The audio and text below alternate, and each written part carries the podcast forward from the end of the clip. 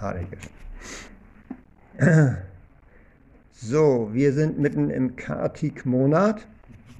Ich möchte, ich habe extra ausgedruckt den äh, Kartik-Kalender, der Kartik-Monat oder Damodar-Monat hat am 10. Oktober äh, begonnen. Und wir hatten jetzt schon bereits ein Festival, das war am Montag, den 17. Oktober. Das war das Erscheinen von Radha Kund und Syama Kund, auch genannt Bahulastami.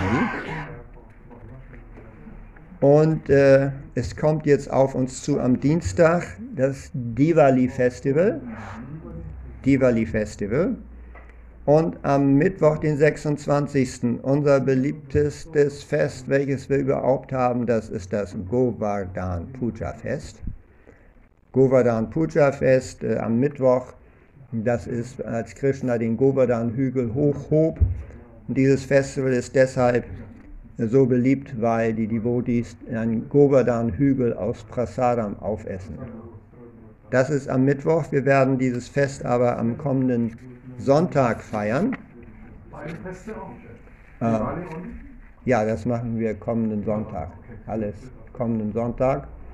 Ähm, also da müssen sich die Pujaris auch darauf vorbereiten. Nitya Siddha hat schon äh, gesagt, sie würde einen schönen Govardhan-Hügel aus Prasadam bauen, mit Krishna drauf. Also das ist am kommenden Sonntag. Ja, das Diwali-Fest, danach wird auch immer gefragt. Äh, eigentlich feiern wir ja Diwali den ganzen Monat über täglich. Also besonders hier sonntags, wenn wir nämlich nachher ähm, die Kerzen darbringen zu Damodar.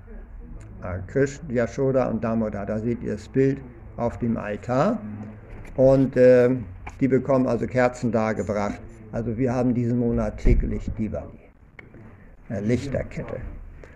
So, sehr schön. Heute wollte ich sprechen über das Thema Feste feiern im Krishna-Bewusstsein, das also blendend in diesen Monat hineinpasst, weil in diesem Kartik-Monat tatsächlich sehr viele Feste stattfinden.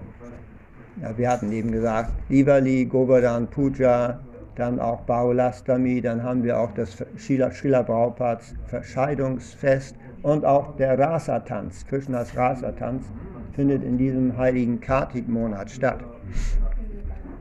So, ich habe da ausgesucht ein Vers aus der Bhagavad Gita. Ich beginne jetzt also traditionell Bhagavad Gita Klasse Om Namo Bhagavate Vasudevaya.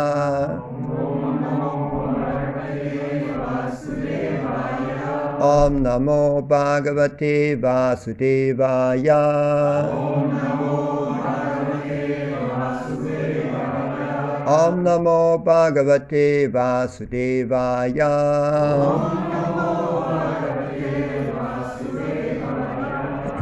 Bhagavad Gita Kapitel 10 Vers 9. Machita Madgata Prana Bodhayanta Parasparam Katayantas Chamam Nityang Tushyanti cha ramanti cha. Die Übersetzung ins Deutsche von His Divine Grace A.C. Bhaktivedanta Swami Srila Prabhupada Kijai. Die Gedanken meiner reinen, geweihten weilen in mir. Ihr Leben ist völlig meinem Dienst hingegeben und sie erfahren große Zufriedenheit und Glückseligkeit, indem sie sich ständig gegenseitig erleuchten und über mich sprechen. Erläuterung von Schiller Prabhupada.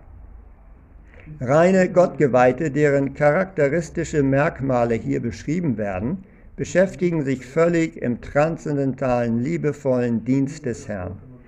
Ihre Gedanken können niemals von den Lotusfüßen Krishnas abgelenkt werden. Ihre Gespräche drehen sich einzig und allein um transzendentale Themen. Die Kennzeichen der reinen Gottgeweihten werden in diesem Vers präzise beschrieben. Geweihte des höchsten Herrn sind 24 Stunden am Tag damit beschäftigt, die Eigenschaften und Spiele des höchsten Herrn zu lobpreisen. Ihr Herz und ihre Seele sind ständig in Krishna versunken und es bereitet ihnen Freude, mit anderen Gottgeweihten über ihn zu sprechen. Im Anfangsstadium des hingebungsvollen Dienstes ziehen sie aus dem Dienst selbst transzendentale Freude und auf der reifen Stufe erfahren sie tatsächliche Liebe zu Gott. Wenn sie diese transzendentale Stellung erlangt haben, können sie die höchste Vollkommenheit kosten, die vom Herrn in seinem Reich entfaltet wird. Sri Chaitanya vergleicht transzendentalen, hingebungsvollen Dienst mit dem Säen eines Samens in das Herz des Lebewesens. Es gibt unzählige Lebewesen, die die verschiedenen Planeten des Universums durchwandern, und unter ihnen gibt es einige wenige, die das Glück haben, einem reinen Gottgeweihten zu begegnen und so die Möglichkeit bekommen, hingebungsvollen Dienst zu verstehen. Hingebungsvoller Dienst ist genau wie ein Same, und wenn dieser Same in das Herz eines Lebewesens gesät wird und dieses Lebewesen beginnt, ohne Unterlass, Hare Krishna, Hare Krishna, Krishna Krishna, Hare Hare, Hare Rama, Hare Rama, Rama Rama, Hare Hare. Zu hören und zu chanten, keimt dieser Same genauso wie der Same eines Baumes keimt, wenn er regelmäßig bewässert wird. Die spirituelle Pflanze des hingebungsvollen Dienstes wächst allmählich immer weiter, bis sie die Bedeckung des materiellen Universums durchdringt und in die Brahmajyoti-Ausstrahlung im spirituellen Himmel gelangt.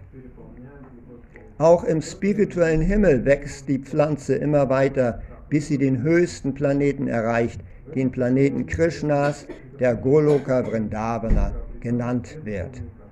Schließlich sucht die Pflanze unter den Lotusfüßen Krishnas Zuflucht und kommt dort zur Ruhe. So wie eine Pflanze nach und nach Blüten und Früchte hervorbringt, so bringt auch die Pflanze des hingebungsvollen Dienstes Blüten und Früchte hervor und der Vorgang des Bewässerns in Form von Hören und Chanten wird weiter fortgesetzt.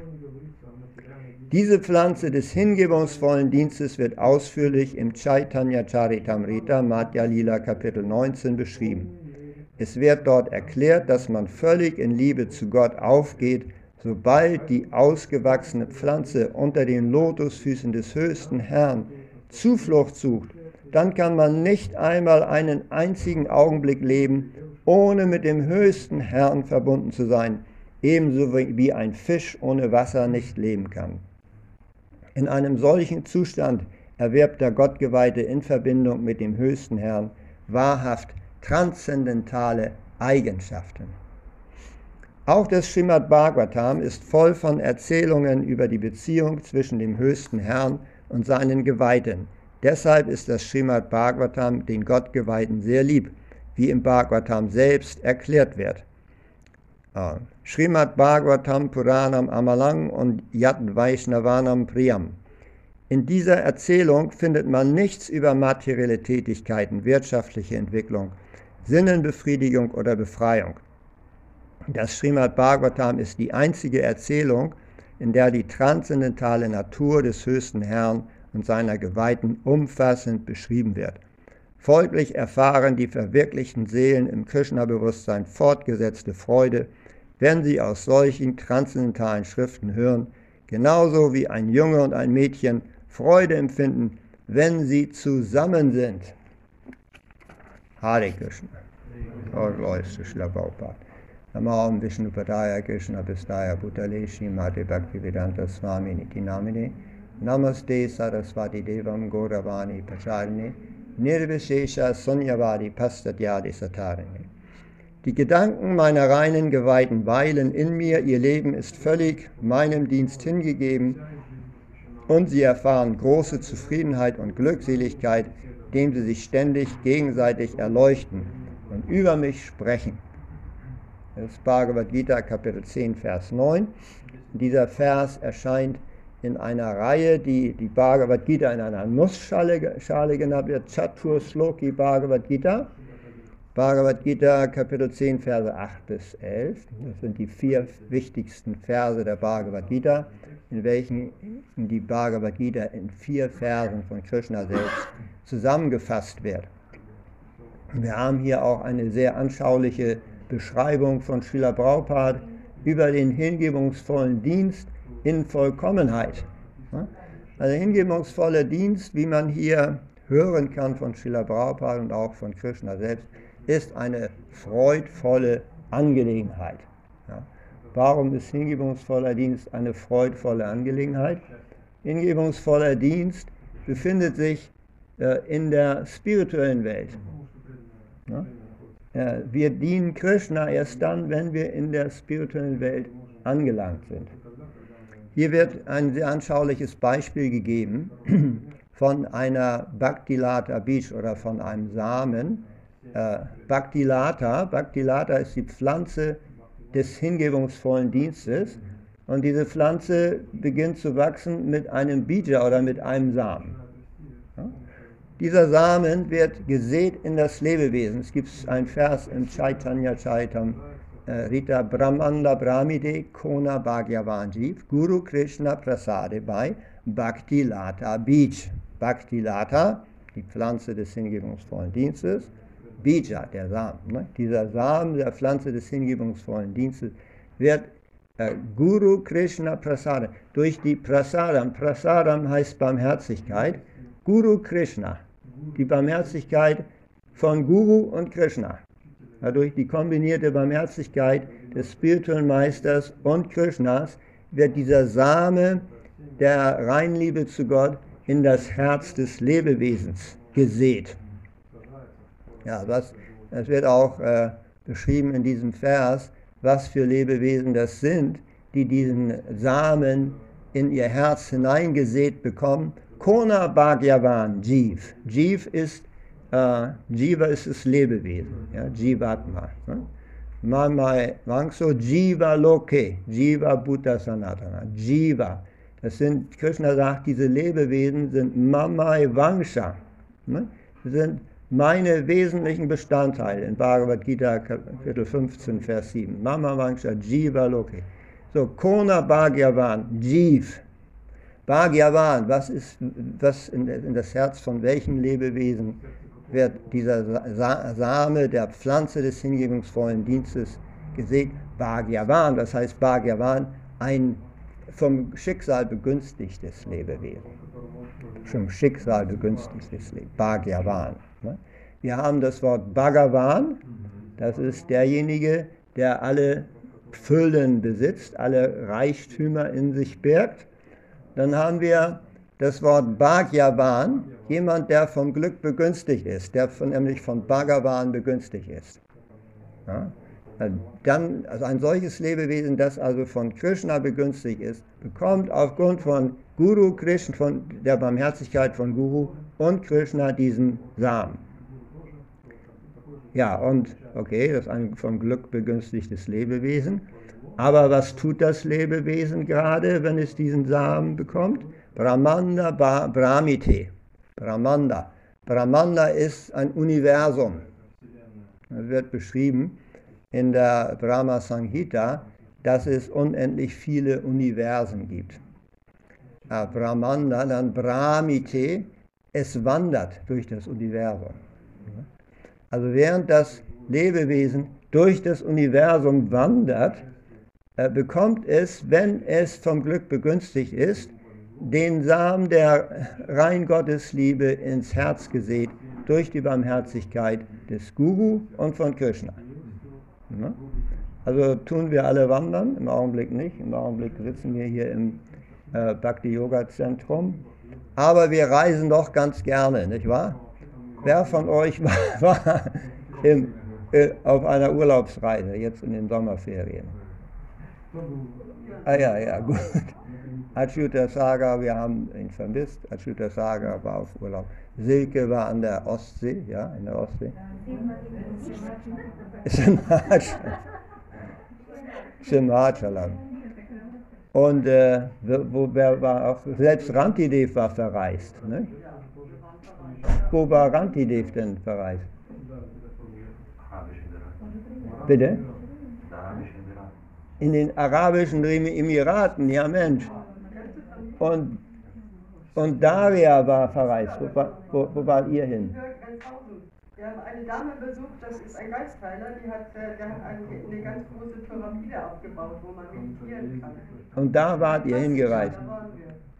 Okay, also äh, meine Frau ist auch verreist. Wo warst du, Nitya Siddha? In den USA war sie. Ja, Mensch. Und ihr alle seid hier geblieben, aber unsere Gäste aus der Ukraine haben auch eine weite Anreise gehabt von äh, Kiew und anderen Städten hier nach Deutschland. Ne? Also Reisen ist, äh, die, die, Lebewesen mögen gerne unterwegs sein. Ne? Ähm, man mag gerne verreisen, man schaut sich die Welt an, man schaut, wie sieht es hier an aus, wie sieht es da aus, welche Art von Essen gibt es hier, wie sehen die Bäume da aus, wie ist das Klima in Spanien und so weiter. Ne? Ähm, so, man, man schaut sich die Welt an, ist auf der Reise. Ne? Selbst in, in Bhagavad Gita wird auch von dieser Reise beschrieben. Im zweiten Kapitel, Vers 13. Wer kann den Vers auswendig? Dehinos min yatadehe kaumarang yovarang jara tata dehantara praptir diras tata namuyati. Ja? Dehinos min yatadehe kaumarang yovanang jara. Kaumarang yovanang jara. Das Lebewesen wandert schon in diesem Körper von Kindheit zu Jugend zu Alter. Und dazwischen ist auch noch das Erwachsenensein. Nicht? Also das Lebewesen wandert. Der, der Körper ändert sich, aber das Lebewesen bleibt gleich. Ja, zum Beispiel nehmen wir mal einen Satz. Hier frage ich mal unseren jungen Freund hier, Romero, Krishnananda. Ja. Krishnananda. So ein einfacher Satz, sag einfach nur, ist richtig oder falsch. Als du fünf Jahre alt warst, warst du mit deinen Eltern an der Ostsee. Ist das richtig oder ist das nicht richtig? Wo warst du mit deinen Eltern, als du fünf warst?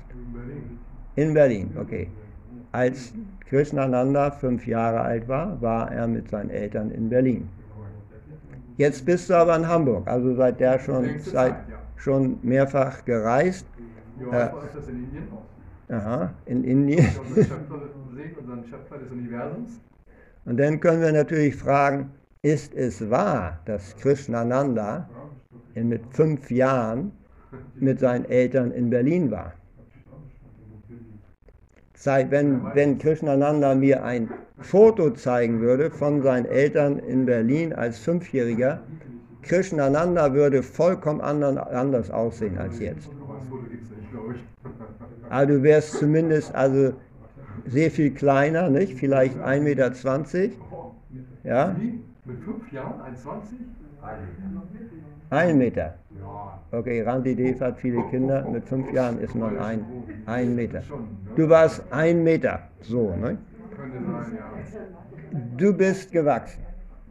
Also schon die, die, die, die Körpergröße hat sich verändert. Auch sahst du vollkommen aus, anders aus mit fünf Jahren. Ne? Ja, jeder Mensch verändert sich. Ja, man verändert sich. Also derjenige, der mit fünf Jahren mit seinen Eltern in Berlin war, selbst wenn es davon ein Foto gäbe, ist nicht der gleiche Mensch wie jetzt. Das ist richtig. Vollkommen anders, vollkommen andere Vorstellungen von der Welt.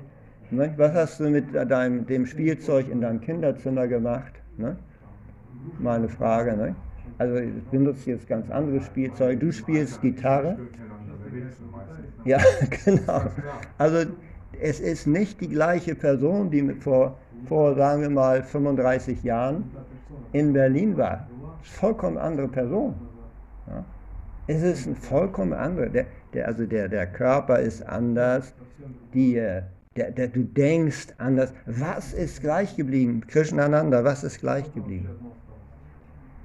Seit, bei mir war das so, ich habe immer als Kind sehr viel an Gott gebetet.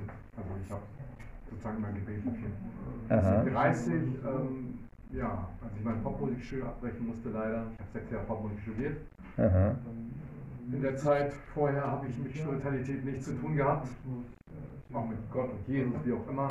Und erst ähm, nach dem Studium, sozusagen Abbruch, ähm, Ja, habe ich meine spirituelle Seite entdeckt. Ah ja, also du hast damals schon zu Gott gebetet. Das ja, ist, das ist sehr schön. Ne? Und dann durfte ich ihn dann in Indien sehen. Aha.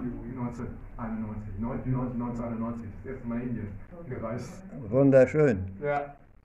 Also was gleich geblieben ist, auch, es gibt einige von, also zum Beispiel, ich selbst war damals mit fünf Jahren noch kein Philosoph, ähm, auch nicht besonders religiös, erinnere ich. Trotzdem war ich mit meinen Eltern an der Ostsee. Was ist gleich geblieben? Das Lebewesen ist das gleiche. Die Identität ist gleich geblieben. Ne? Wenn ich jetzt sage, nein, ich war nicht mit meinen Eltern an der Ostsee, meine Mutter zeigt mir das Familienalbum. Da sehen wir das. Du warst an der Ostsee. Ne? Und ich habe eine Geburtsurkunde, die habe ich jetzt auch immer noch. Ne? Inzwischen habe ich, dann hatte ich später einen Kinderausweis, Pass, äh, Personalausweis. Also ist die Identität ist die gleiche geblieben, aber die Identität ist unsichtbar. Können wir nicht sehen. Wir denken, ich bin der Körper, das ist ein Körper, ein kleiner Körper, so wie, wie heißt sie, Leni, nicht? Leni, nicht? Pass mal auf, wie du in 20 Jahren aussiehst, Leni, da bist du nicht wieder zu erkennen. Also die Identität, wer wir sind, das können wir nicht sehen. Und Krishna erklärt, was die Identität ist. Er sagt, Dehinus minyatarehe komarang yogarang jara tatade hantara praptir diras tatana muyate. Das ist die Seele, die, der Besitzer des Körpers, das ist die spirituelle Seele. Da sagt Krishna, Nahanyate hanyamane sharire. Er sagt, diese Seele erfährt weder Geburt noch Tod. Sie wird nicht geboren und sie stirbt nicht. Alles, was der Körper erfährt, das erfährt die Seele nicht. Ja? Unser Körper zumindest zwei Dinge erfährt er, wenn nichts anderes, Geburt und Tod.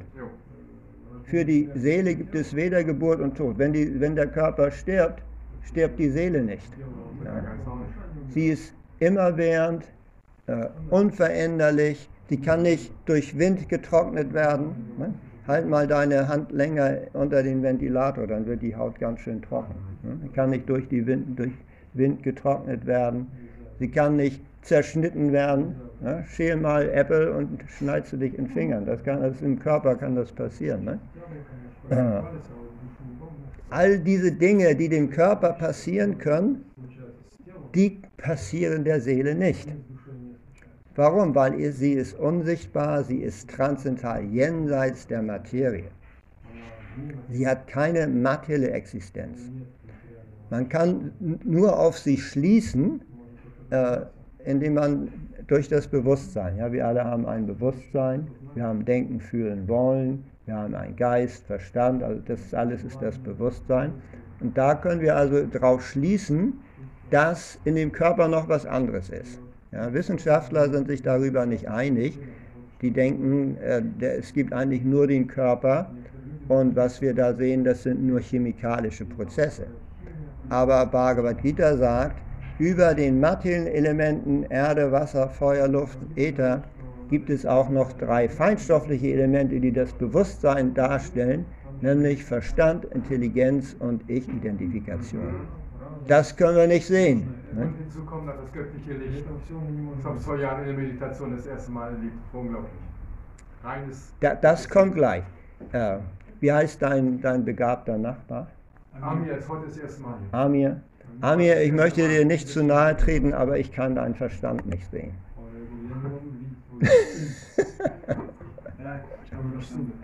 Wie bitte? Hast du verstanden? Kann man nicht sehen. Man kann auch seine Intelligenz nicht sehen. Man könnte dir vielleicht eine komplizierte Aufgabe zum Lösen geben und dann daraus schließen, ob du überhaupt einen Verstand hast und eine Intelligenz. Nicht? Also Dinge, die man nicht sehen kann, kann man erschließen. Ne? In gleicher Weise ist klar, ne? logisch, also es ist unsichtbar. Verdenken, fühlen und wollen. Ich kann auch ungefähr an den Gesichtsausdruck von Alexander aus Glückstadt gehen, was, was so seine Geisteshaltung jetzt ist. Er ist also gelinde amüsiert. Ja. Aber das sind Erfahrungswerte. Nicht? Also er hat einen bestimmten Gesichtsausdruck. Äh, und da kann ich also ja, draus schließen. Aber deine Gefühle kann ich nicht sehen.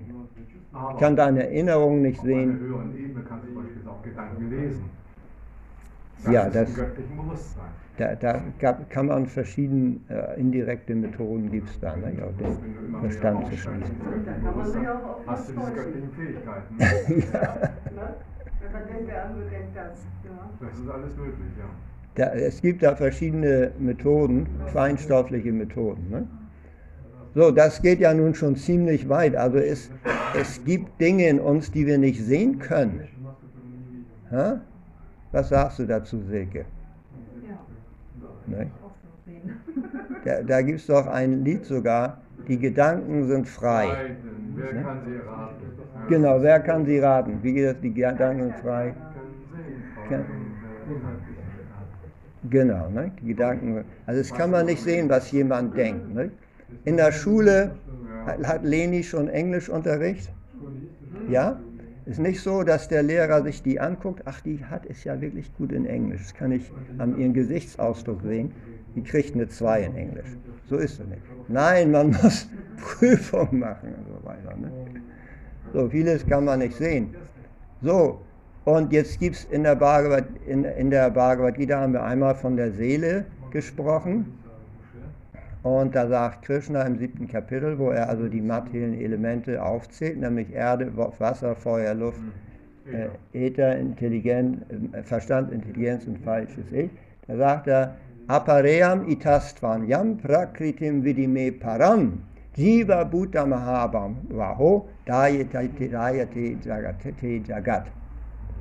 Da sagt Krishna, über diesen Elementen gibt es noch was. Apaream itastvanyam, da gibt es eine höhere Prakriti oder höhere Energie, Prakriti, äh, Param, eine höhere Energie. Und was ist diese höhere Energie? Jiva Bhuta Mahabaho. Das sind, ist Jiva. Hier sind wir wieder das Jiva, die Jiva-Seele, die spirituelle Seele. Und später dann im 15.7 hatten wir schon erwähnt, sagt Krishna, diese Jivas, äh, Mama Vangsu Jiva, sind meine wesentlichen Bestand, Bestandteile von Gott. Ne? Und was wir hier hören in der Bhagavad Gita, hier im Kap 10. Kapitel, Vers 9, das sind die Symptome dieser rein Gottgeweihten oder solcher Menschen, die die Seele verwirklicht haben, die ihre Beziehung zu Gott verwirklicht haben, die erkannt haben, dass sie Teil sind von Gott. Ne? Seele von Mensch. Se- Seele von Mensch, ja. Ne? Also das sind, äh, was machen diese Seelen? Das sind, ist ja der Zustand der Seelen im befreiten Zustand. Und solcher Menschen, die die Seele verwirklicht haben. Also wir dürfen uns das nicht so vorstellen, wird nicht in unseren Schriften beschrieben, dass man erst sterben muss, dass dann die Seele zu Gott kommt und dass sie dann eben befreit ist. Nein, hier spricht Krishna die Gedanken äh, meiner Geweihten. Äh, äh, das sind also Le Lebewesen, äh, Jivan Mukta, das sind äh, Menschen, die jetzt schon, obwohl sie in einem materiellen Körper leben, die Seele erkannt haben. Wir haben eben verschiedene Beispiele gegeben, wie Krishna auch erklärt, dass die Seele ja im Körper, sie ist da, bloß wir sehen sie nicht. Ne? Es gibt jetzt einen Vorgang, diese Seele zu erkennen, wird erklärt, Kapitel Bhagavad Gita, Kapitel 9, Vers 2. Da heißt es Raja Vidya Rajaguyam Pavritam Paramam Bhavan Pratyakshavagamam Dharmyam Sushukam Kartum Avyayam. Da sagt Krishna, durch ein bestimmtes Wissen kann man diese Seele erkennen, durch eine bestimmte Wissenschaft, Raja Vidya. Nun sagt Krishna von dieser Wissenschaft, dass sie die höchste Wissenschaft sei.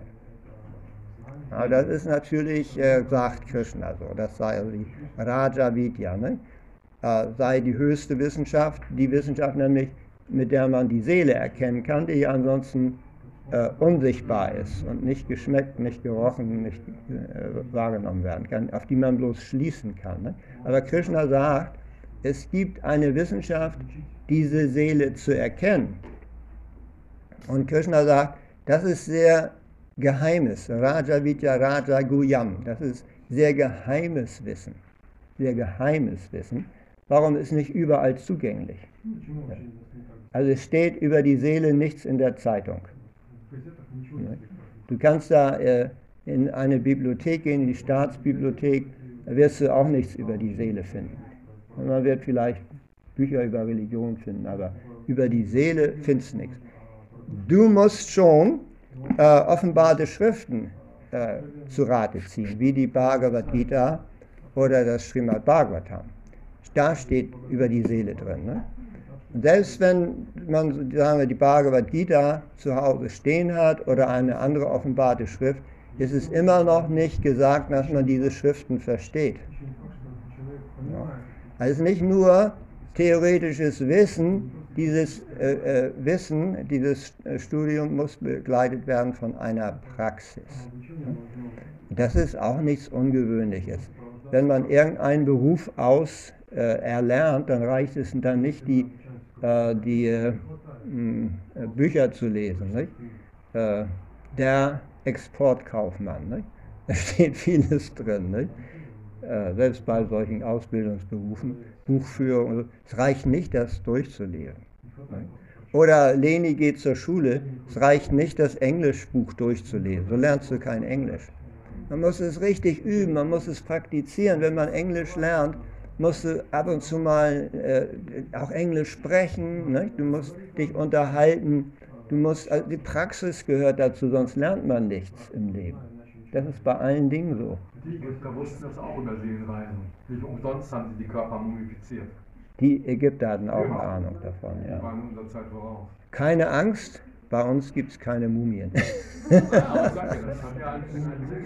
ja, eigentlich in allen Religionen gibt es so eine Ahnung. Ne? Also die offenbaren Schriften muss man da, aber man muss auch praktizieren. Dann erst entsteht dieses Wissen. Ne?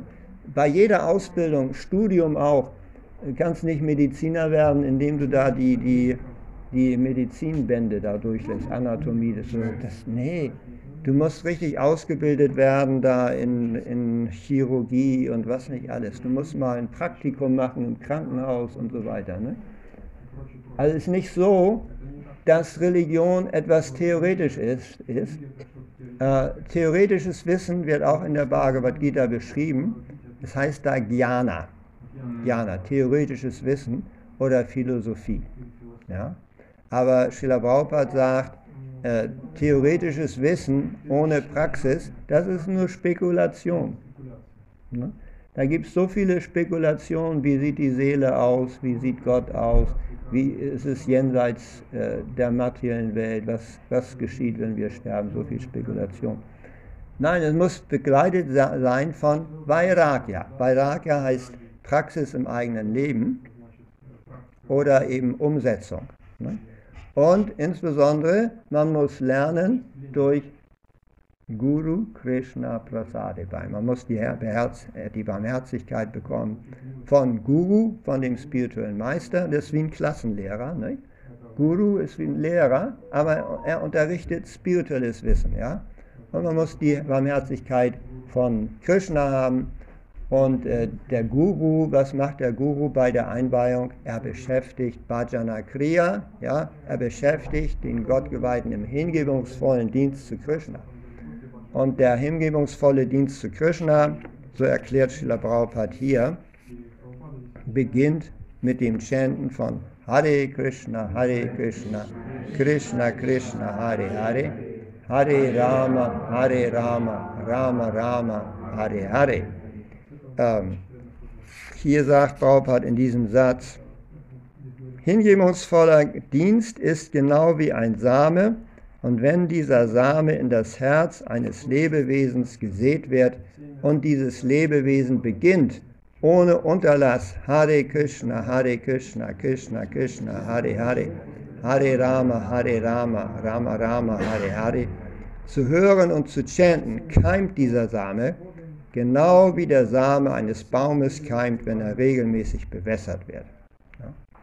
Also der hingebungsvolle Dienst beginnt mit dem Chanten von Hare Krishna und hört auf mit dem Chanten von Hare Krishna. Es gibt viele Dinge, die die Vodis tun, die werden zusammengefasst als Sadhana. Gibt es Sadhana im Nektar der Hingabe, gibt es 64 äh, Arten des Sadhana, also 64 Arten, wie man Krishna dienen kann, die da aufgezählt werden. Zum Beispiel auch Verehrung der heiligen Statuen, Verehrung der Bildgestalten. Ne? Die Altarverehrung gehört zum Sadhana. Ne? Dann religiöse Feste besuchen, gerade jetzt zum, im Kartik-Monat, gehört zum Sadhana. Ne? Den Kartik-Monat begehen, indem man also zum Beispiel äh, Lichtlampen opfert, ne? Gehört zum Sadhana. Zum Tempel, den Tempel besuchen, das ist, gehört zum Sadhana. Das ist äh, Pada Sevanam heißt das, oder den Lotusfüßen Vishnus dienen. Einfach nur zum Tempel besuchen. Wir haben gerade darüber gesprochen, da der eine Alexander wohnt in Glückstadt. Von Glückstadt bis hier sind es so zwei bis drei Stunden, nicht wahr?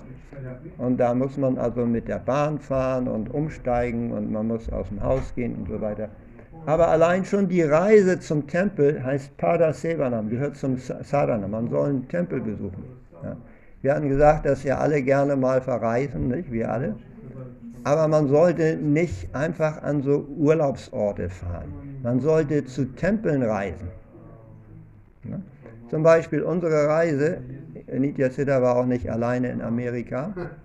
Äh, wir waren da zusammen und äh, wir hatten, wenn wir auf Reisen gehen, dann äh, reisen wir grundsätzlich eigentlich nur zu Tempeln oder Festen, zum Beispiel nach Simhachalam oder Golokadam.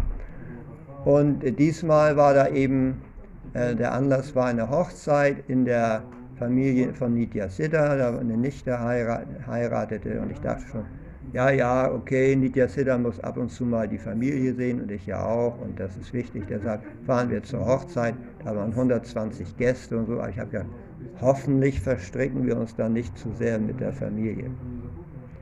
Okay, wir waren da, es war wunderschön, die Familie ist super nett. Wir waren da eine Woche mit der Familie zusammen und dann äh, waren wir, zum Schluss waren wir ach, wir waren in Alabama und in Florida waren wir und dann haben uns da die Neffen da, Nichte da abgesetzt im Hare Krishna Tempel in Atlanta, Georgia, weil sie mit uns nichts mehr anfangen konnten. Eine Woche reicht es, typisch. Das ist schön. Okay, dann sind wir erstmal eine Woche im Hare Krishna Tempel von Atlanta äh, gewesen und äh, da, das waren wir auch schon mal gewesen. Ähm, dann äh, war geplant, ja, wir fahren jetzt wieder zurück zur Familie. Aber Krishna hat es so arrangiert, Nitya Siddhas Schwester, bei der wir dann bleiben sollten, kriegte Corona. sie kriegte Corona. Und dann konnten wir sie also nicht besuchen. Dann sind wir stattdessen, der, die, die, die Devotees vom Atlanta-Tempel haben in Chicago angerufen im Tempel. Das sind super Leute, der gibt morgens Bhagavatam-Klassen, der steht früh morgens auf zum, zum Mangal Arti. Haben die angerufen, habt ihr nicht ein Zimmer? Ja, haben wir, juhu. Sind wir nach Chicago geflogen von Atlanta und waren dann noch eine Woche im Hare Krishna-Tempel in Chicago. Und ich habe gedacht, das hat Krishna ja sehr schön äh, organisiert äh, Nitya Siddhas Schwester hat ein bisschen Corona gekriegt. Schon hat sich unsere ganze Urlaubsplanung geändert. Wir sind stattdessen im Hare Krishna Tempel in Chicago gewesen. Ja. Äh, Chicago, ISKCON Chicago Tempel. Am Michigan See. Michigan See, genau. Ja, viele Bilder auch. Ja, ja. So, und da. Ein wunderschöner Riesentempel. Die haben so große Radha Krishna Marmor und die heißen Kishore Kishori. Kishore Kishori, ja. Name. Da waren wir auch noch nie gewesen, war echt neu, also ein Altar, äh, so, so, breit von hier bis da, so breit war der Altar, also der Altarraum. Und da standen erstmal links standen da äh, Gornitai-Dedis, ähnlich wie bei uns Gornitais. In der Mitte die Dedis von Kishore Kishori und dann rechts die Dedis von Jagannath Baladev und Subhadra. Und äh, also richtig großer Tempel, eine Riesenhalle, also so groß wie, äh, also mindestens so groß wie die Kirche da, ein richtiger großer Raum. Und äh, ja, dann auch viele Devotees und war richtig schön da. Ja. So, also äh, Krishna hat da für uns gesorgt, dass wir uns in seinem Dienst beschäftigt kon konnten. Ähm, das ist der Vorgang des Krishna-Bewusstseins. Ich wollte jetzt noch äh, aus dem gegebenen Anlass, haben wir auch gerade noch Zeit, vorlesen hier die Geschichte von Radhakund und Syamakund.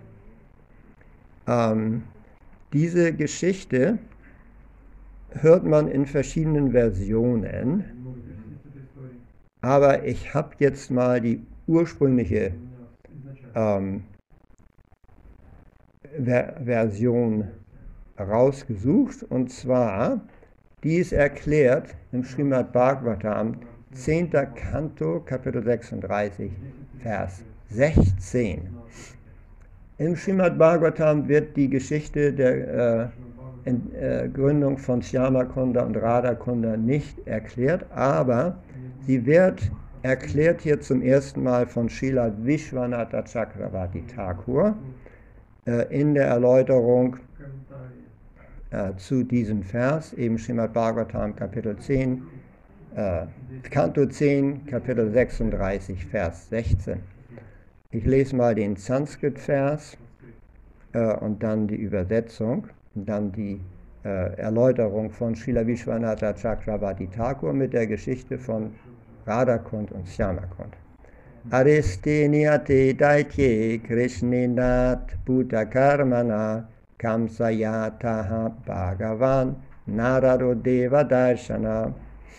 Nachdem Aristasura von Krishna getötet worden war, von Krishna, der auf wunderbare Art und Weise handelt, ging Narada Muni zu König Kamsa.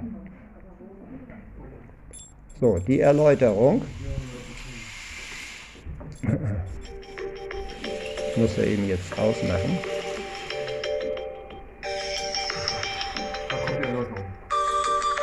Ja, so, warte, mach hier aus. Moment.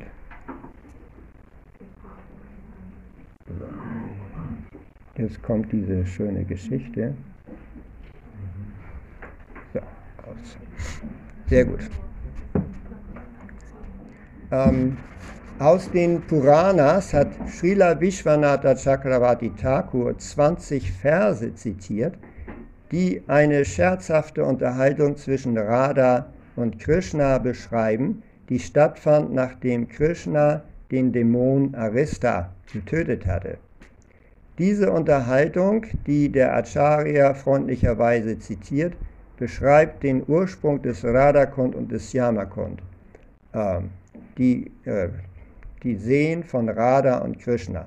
Diese Verse gehen wie folgt. Also es fängt an damit, dass Krishna den Arista-Dämon getötet hatte. Nun, der Arista war äh, Arista-Dämon, war Arista-Sura, war ein Bulle. Der war ein Bulle. Ne? Und die Kuh und der Bulle haben einen hohen Stellenwert in der vedischen Tradition. Äh, die dürfen auf keinen Fall getötet werden. Also in Indien gibt es auch manchmal, die laufen ja Bullen und Stiere auch rum auf den Straßen, die richten manchmal Unheil an, aber man lässt die einfach gewähren. Also das darf nicht getötet werden. Nun hatte Krishna diesen Bullendämon getötet, der die Einwohner von Vrindavan äh, bedrohte schweres Vergehen. Und da sagten die Gopis, O Krishna, fass uns jetzt von jetzt an überhaupt nicht mehr an. O Krishna, du hast einen Stier getötet. So, obwohl dieser Arista ein fürchterlicher Dämon war, war er dennoch eine männliche Kuh. Und du musst jetzt Bußen äh, ausführen, genauso wie Indra äh, Bußen ausführen musste, nachdem er Vritrasura getötet hatte. Aber wie kannst du dich reinigen, ohne die, alle, alle heiligen Orte in, der, in, den, in allen drei Welten zu besuchen? Also die Gopis sagten, dieses Vergehen, ein Stier zu töten, war so schlimm, dass Krishna jetzt, um, äh, um das also zu neutralisieren, alle heiligen Orden im, im gesamten Universum besuchen musste. Krishna antwortete, warum sollte ich durch das ganze Universum wandern? Ich werde sofort all die zahllosen Pilgerorte hierher bringen und mich dann in ihnen baden. Schaut nur einfach zu, achtet mal drauf. Mit diesen Worten stieß Mukunda Krishna seine Verse in den Boden. Dann sagte er, dies ist das Wasser des Flusses Bogavati, kommt aus der Patala-Gegend und jetzt bitte die anderen heiligen Orte, bitte kommt auch alle her. Und als Krishna diese Worte gesprochen hatte, da kamen alle heiligen Orte und erschienen vor ihm. Dann sagte Krishna zu den Gopis, seht euch all die heiligen Orte an. Aber die Gopis antworteten, wir sehen da keine heiligen Orte. Das sagst du nur, die sind gar nicht hier. Dann aber äh, falteten all die heiligen Orte ihre, ihre Handflächen zusammen, brachten die Ehrerbietung dar und äh, sagten, ich bin der Salzozean. Zweite sagte, ich bin der Milchozean. Ich bin der Amara Dirgika. Ich bin der Fluss Sona. Ich bin der Sindhu. Ich bin der Tamrapani. Ich bin der heilige Ort Pushkara. Ich bin der Fluss Saraswati. Und wir sind Godavari, Yamuna und, und Reva, die heiligen Flüsse. Und wir sind der Zusammenfluss der Flüsse bei Prayag. Seht einfach nur unsere Wasser. Da stellen die sich also persönlich vor, den Gopis und Krishna. Ne? Nachdem Krishna sich gereinigt hatte, äh, äh, indem er in diesen heiligen Wässern badete, wurde, wurde er ziemlich arrogant und sagte, ich habe einen Teich geschaffen, der all die verschiedenen heiligen Plätze beinhaltet, während ihr Gopis überhaupt nie jemals religiöse Pflichten auf dieser Erde ausgeführt habt und den Herrn Brahma auch niemals zufriedengestellt habt. Dann sagte Srimati Radharani ihre Freundinnen wie folgt. Ich werde jetzt sogar noch einen schöneren Teich schaffen. So, macht euch an die Arbeit. Nachdem die Gopis diese Worte gehört hatten, sahen sie, dass Aristasuras Hufe einen kleinen, eine, eine kleine Vertiefung gegraben hatten, äh, westlich von dem Teich, den Krishna geschaffen hatte. An diesem Ort, der ganz in der Nähe war, begannen dann die Gopis äh, die Erde auszuhoben, und zwar mit ihren Händen. Und auf diese Art und Weise manifestierte sich ein göttlicher Teich in nur einer einzigen Stunde. Krishna war erstaunt, diesen See zu sehen, den sie geschaffen hatten. Er sagte, nur zu, jetzt solltet ihr, du, Radha und deine Freundinnen, diesen, diesen See mit Wasser füllen, und zwar aus meinem See. Der war, das war also nur eine Vertiefung und die musste jetzt noch mit Wasser gefüllt werden. Aber Radha sagte, nein, nein, nein, das ist unmöglich, denn das Wasser von deinem Teich ist durch die fürchterliche Sünde verunreinigt, dass du nämlich eine Kuh getötet hast. Wir werden, dein Wasser ist schmutzig, das werden wir nicht akzeptieren. Meine zahllosen Gopi-Freundinnen werden das reine Wasser des Manasa Ganga in Milliarden von Töpfen bringen. Und auf diese Weise werde ich diesen See mit meinem eigenen Wasser füllen und dieses Wasser unvergleichlich machen in der gesamten Welt. Dieses Wasser wird in der gesamten Welt unvergleichlich sein. Krishna gab dann einer himmlischen Persönlichkeit die ein äh, vertrauter Gefährte aller heiligen Orte war, ein Zeichen. Plötzlich stieg diese Person aus Krishnas Teich und verbeugte sich vor der äh, Tochter Vrishabhanus, nämlich Radharani. Dann äh, betete er zu ihr mit gefalteten Händen und währenddessen äh, tropften Tränen aus seinen Augen. Er sagte, O Göttin, selbst Brahma selbst, der alle Schriften kennt, kann deinen Ruhm nicht verstehen, noch können Shiva oder Lakshmi deinen Ruhm verstehen. Nur Krishna, das höchste Ziel aller menschlichen, aller menschlichen Bemühungen, kann diesen Ruhm verstehen und deshalb freut er sich darauf, deinen Schweiß abzuwischen, wenn du müde bist. Er schmückt immer deine Lotusfüße mit nektargleichem Charu und Yavaka und dekoriert sie mit Fußglöckchen und er freut sich da, äh, freut sich und fühlt sich vom Glück begünstigt, indem er einfach nur die Spitze der Zehen deiner Lotusfüße zufriedenstellt.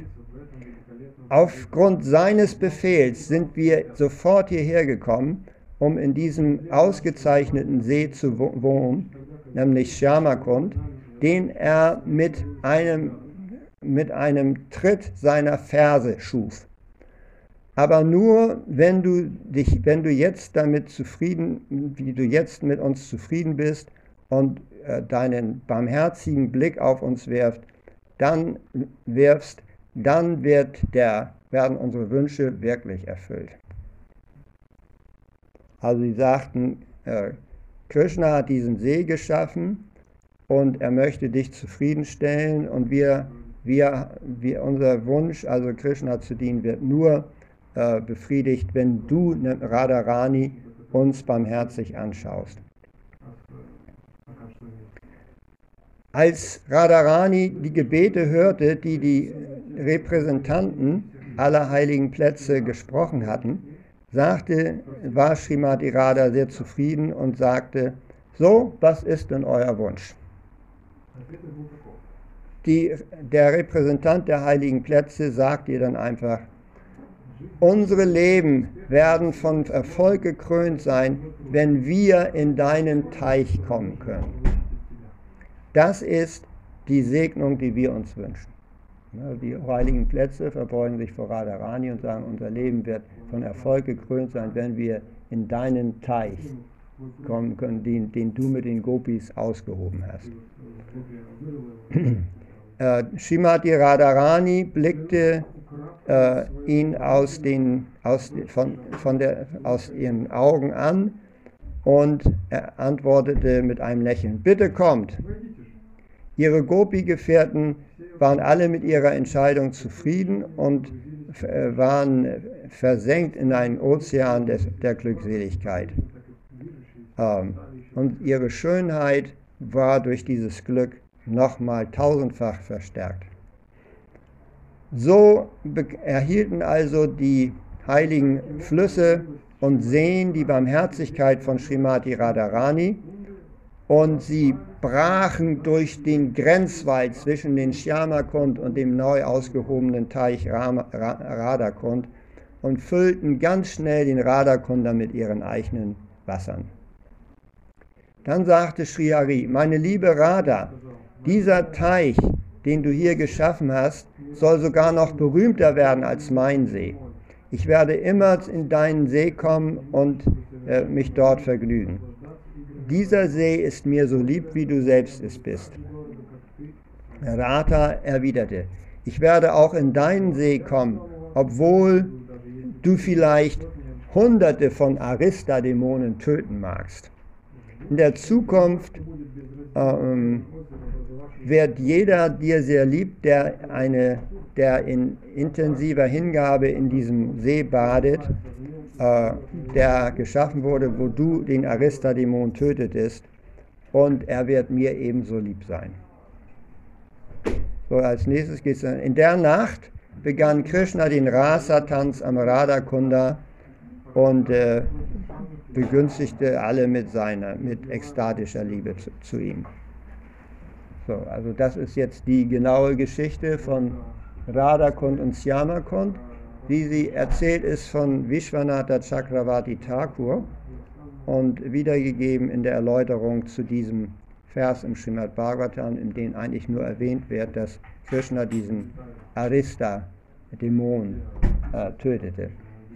Hm. So dieser Shyamakund und Radhakund wurde von Sri Chaitanya Mahaprabhu wiederentdeckt auf seiner Reise in Vrindavan äh, 1510. Da waren das aber nur sehr flache Teiche und er ließ diese Teiche dann ausheben, insbesondere von Raghunath Das Goswami.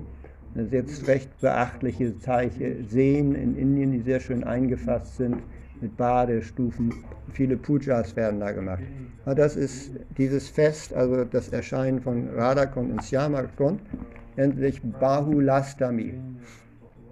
und äh, das ist also, wo die vielen Seen, heiligen Seen sich versammelten in Vrindavan.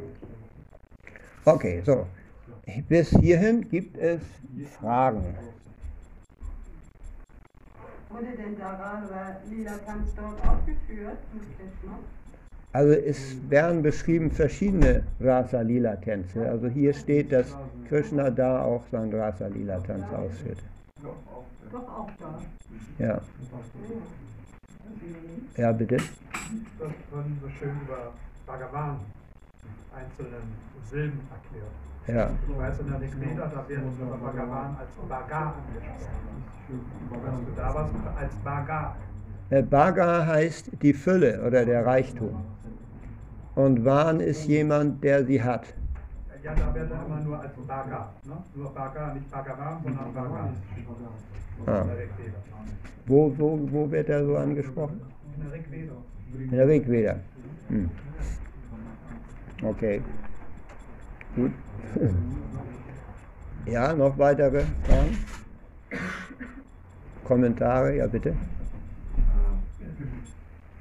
Вы сказали, что можно определить, есть ли у человека разум или ум по, по его поведению, задав ему вопросы.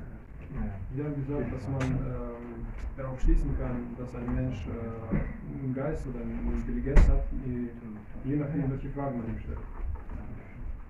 Ja, man kann, genau, da kann man, ne, wenn man dumme Fragen, dann kann er nicht, genau. Можно ли каким-то образом каким-то определить наличие души? Потому что сейчас есть компьютерные программы, которые отлично отвечают на любые вопросы. И непонятно, это человек отвечает или программа. То есть, может, там уже душа лежит? Ist es überhaupt möglich, ähm, dadurch dann, äh, durch solche Fragen, ähm, die Existenz der Seele, äh, auf die Existenz der Seele zu schließen? Weil heutzutage gibt es Computer, die äh, sehr einfach auf äh, alle möglichen Fragen ja, äh, da haben wir natürlich die, die, äh, die Frage, diese künstliche Intelligenz. Ne? Ist immer die Frage, äh, wird immer gefragt, können diese Computer, die künstliche Intelligenz haben, sind die dann gleichwertig mit bewussten Lebewesen? Übersetzt du das? Sind Computer mit, die, also Maschinen mit in, künstlicher Intelligenz bewussten Lebewesen gleichwertig.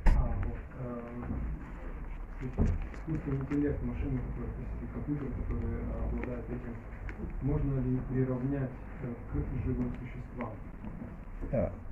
Und äh, aus unserer Perspektive mit dem Wissen, was wir haben, ist die Antwort eindeutig Nein. Weil die Identität ist spirituell. Alles andere, was um unsere, die Seele herum ist, also ob es nun der Geist, Verstand oder der Körper ist, ist eine Maschine. И все, что вот, э, вокруг нас находится, вот этот вот ум, разум и все остальное, это в принципе машина. Das sagt Krishna selbst in der Bhagavad Yantra Rudani Maya. Ja. Das Lebewesen reitet auf einer Maschine aus materieller Energie. Кришна говорит Бхагавадгите, что э, душа, она скачет на этой, э, на этой машине из материальной энергии. Und diese äh, Maschine besteht Manashastan Indriani aus dem Geist und dem Sinn. Der Geist, also das Bewusstsein, Sinne sind der Körper.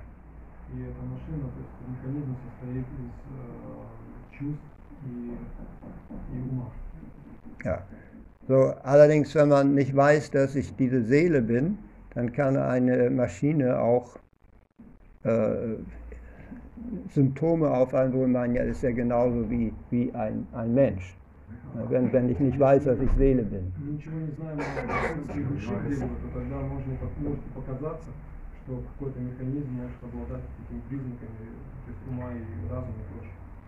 Ja. Deshalb rätselt man jetzt auch, sind die wie Menschen oder nicht. Also Unwissenheit, ne? Unwissenheit von der Seele. Ja, Nur dazu was Nadeshda, ja. Nur dazu was sagen. Äh, Wenn wir im Fernsehen einen, einen Film angucken, wir wissen ja, dass der Film nicht aus diesem Fernsehapparat kommt, sondern dass Film woanders noch äh, gestrahlt wird. Und den Film hat man ja auch produziert, die Lebewesen. So Ja. kann man auch diese Parallele sehen. Ja, Zwischen äh, künstlicher Intelligenz und jetzt einem Menschen, der intelligent ist. hm, hm. Weil aktiv Ja. ist ja die Seele im Körper. Und Ja. das ist durch Filter. Wir sind ja bedingt mit diesem Filter Verstand, äh, Intellekt und falscher Ehrgeiz bedeckt. Ja. Aber je mehr wir äh, sozusagen befreit sind, desto mehr verstehen wir, dass wir auch bewusst wirklich spirituelle Seelen sind. Genau, und das menschliche Lebewesen also unterscheidet sich von dem tierischen oder dem, äh, le dem Leben der Maschinen durch eine Sache.